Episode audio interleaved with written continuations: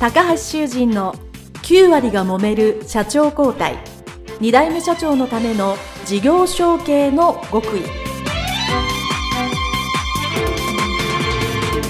この番組は2代目社長専門経営コンサルタント高橋修人が経営に悩んでいる2代目社長やこれから社長になる後継者に向けて経営力を伸ばし会社を引っ張れるリーダーシップを身につけるための番組です。これまで数百社をコンサルティングした実績から2代目社長ならではの悩みを知りその解決のための独自理論によって2代目社長もまた従業員も幸せに仕事ができることを目指した内容です。皆さんこんにちは。事業承継コンサルタントの高橋修人です。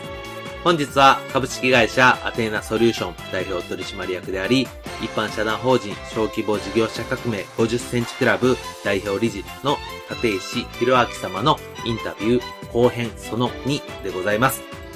えー、いよいよ立石社長のですね、えー、会社が最終的にどうなったかというお話をこの後編2でしていただきます。えー、後編その1でえー、震災が起こって、非常に厳しいどん底の状態になって、そしてそこからもう一度復活するんですね。その何が復活できるかってポイントと、そして復活したんだけども、結局最終的には、やっぱり、まあ、生産してしまったというところのですね、この、流れですよね。うまくいくときとうまくいかなかったときの、そのあたりをですね、えー、本当に赤裸々に、なかなかよそではですね、あの、聞けないお話も、えー、話していただいておりますので、どうぞお聞きいただければと思います。それでは、インタビューの続きですね。どうぞ。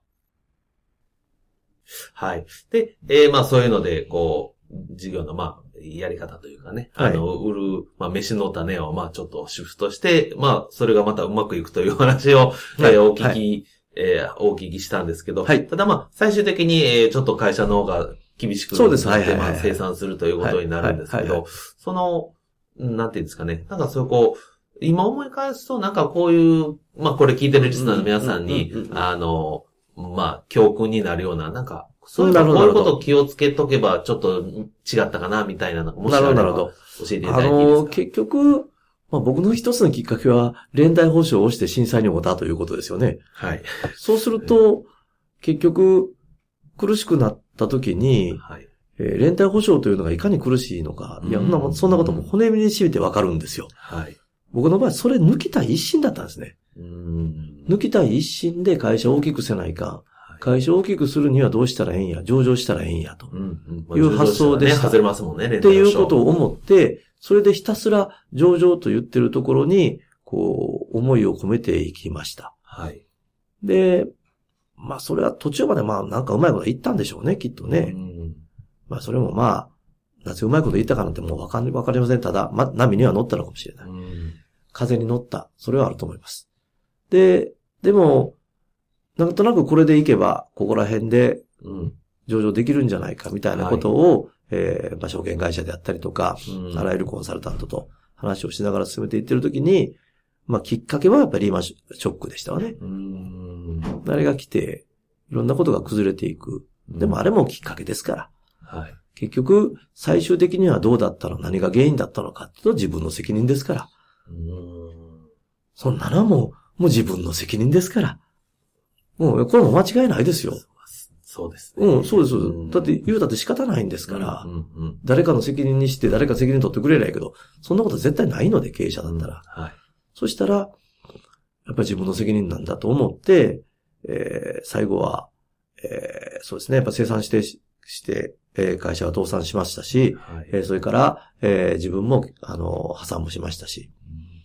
うん、でも、その時に、学んだことっていうのはいっぱいありますけど、これはもう総論になるんですけど、はい、上場を目指そうと思って、うん頑張って勉強して必死になってやっていった時に学んだことよりも、はい、倒産破産と言うている時に、今からどうやって自分は生きていくんだ、うんうん、っていうことを考えた時の方が、やっぱりよっぽど勉強になるんですね。うん、だから、成功体験で学べる、学べたことは、これはあくまでも私です。はい。私のレベルでしかないので、一般論ではないですけれども、えー成功体験で学べたことよりも、失敗したことによって学んだことの方があまりにも大きいですね。うん。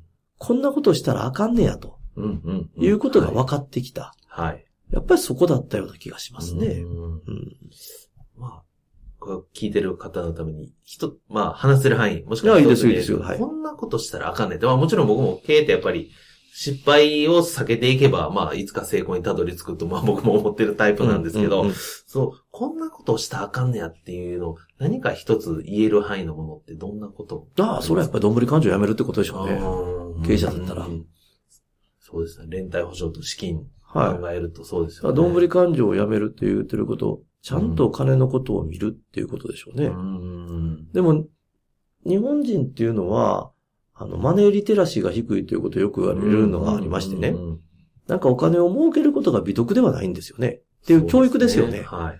別にその、絵描くつもりは全くないので、そうじゃなくて、適正な利潤を追求して、うん適正に、あの、自分の役員報酬、給料も取っていくっていうこと。でも、あんまり良くないって思われてるところがあってね、表に出すとね。そうですね。金じゃないんだっていうことを言うのが美徳なんですよ。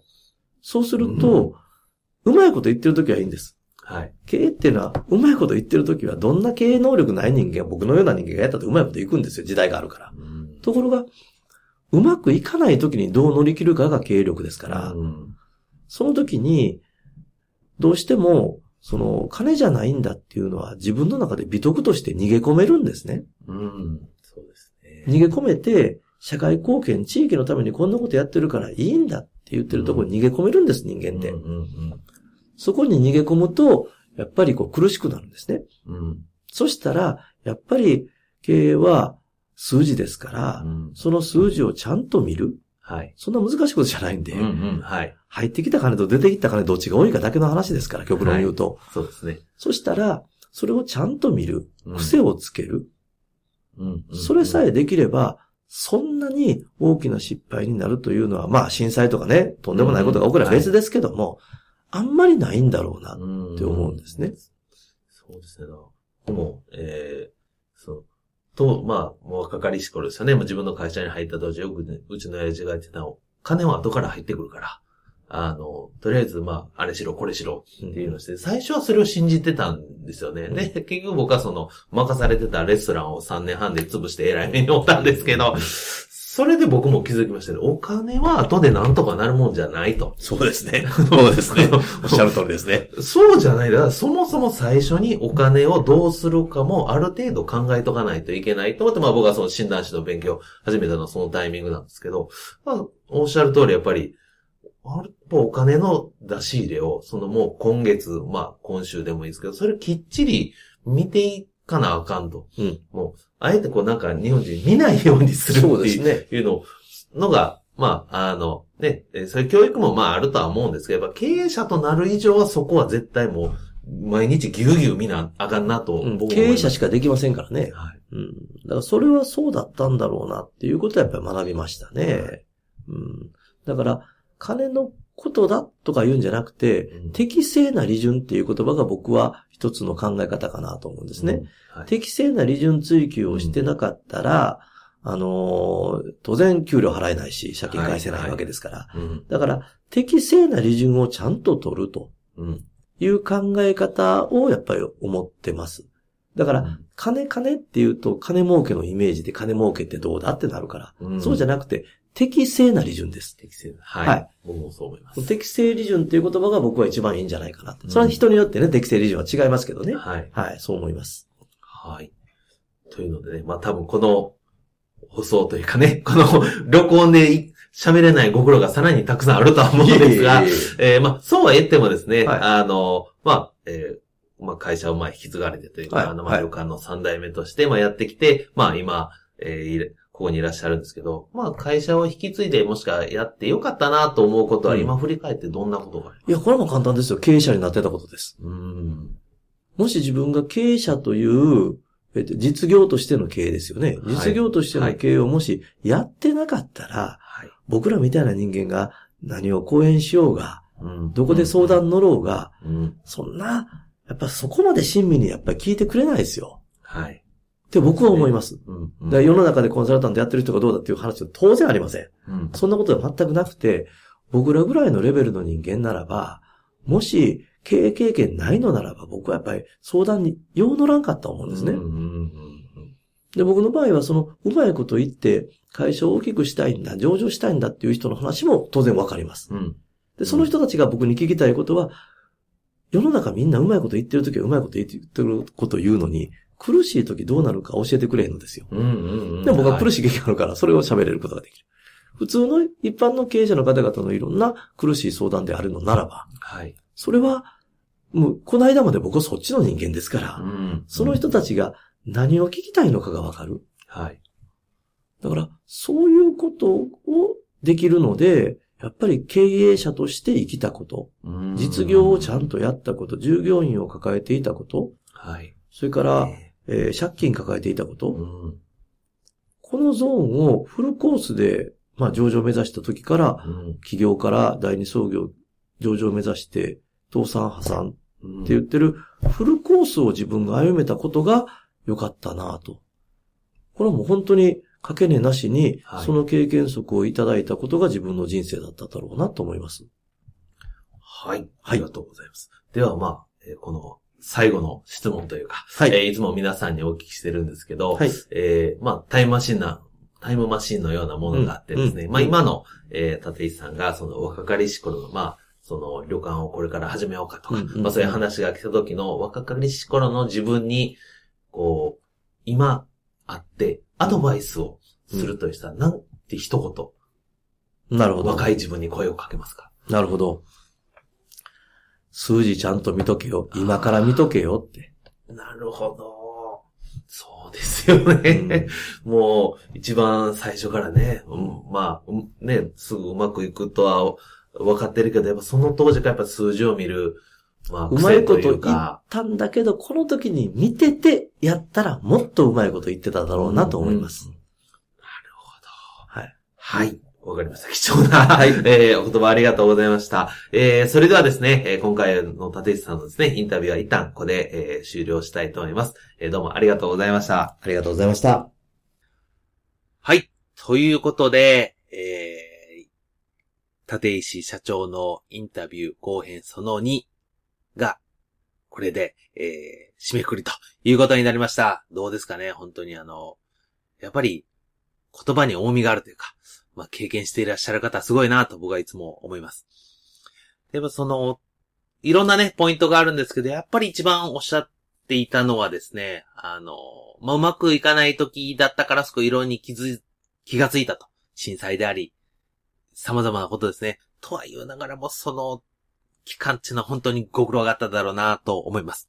まあ、だからこそですね、あの、資金、お金をしっかり見るっていうのがですね、これが経営者の仕事だというふうに、あの、はっきりおっしゃっていったところは、本当に私もそうだなと。あの、他の機能であれば多少置き換えることは可能かと思いますけど、やっぱ最後の責任、お金の責任取るのは経営者しかできないので、やっぱり入ってきたお金と出るお金ですね、しっかり見る。そして当然、じゃあ入ってくるお金をどうやって大きくするか。それは単に売り上げじゃなくて、利益として残るお金も考えるとどうなのか。というので、飯の種をしっかり考えようということになります。で、そうすると考えると、えー、最後におっしゃっていたその適正利潤を取る。しっかり確保する。これは単に金儲けではなくて、会社のためであり、お客様のためであり、ね、会社が長く生き残るというか、続くためには適正利潤っていうのは絶対必要なので、えーそこもしっかり考えて経営しなきゃいけないんだよ。そうしないと大変なことになるよというのを本当に身をもって、えー教えていただいておりますので、この立石社長のお話というのはですね、学ぶことが多いなと思っております。それではですね、えー、立石社長のインタビュー後編その2はこれにて終了したいと思います。どうもありがとうございました。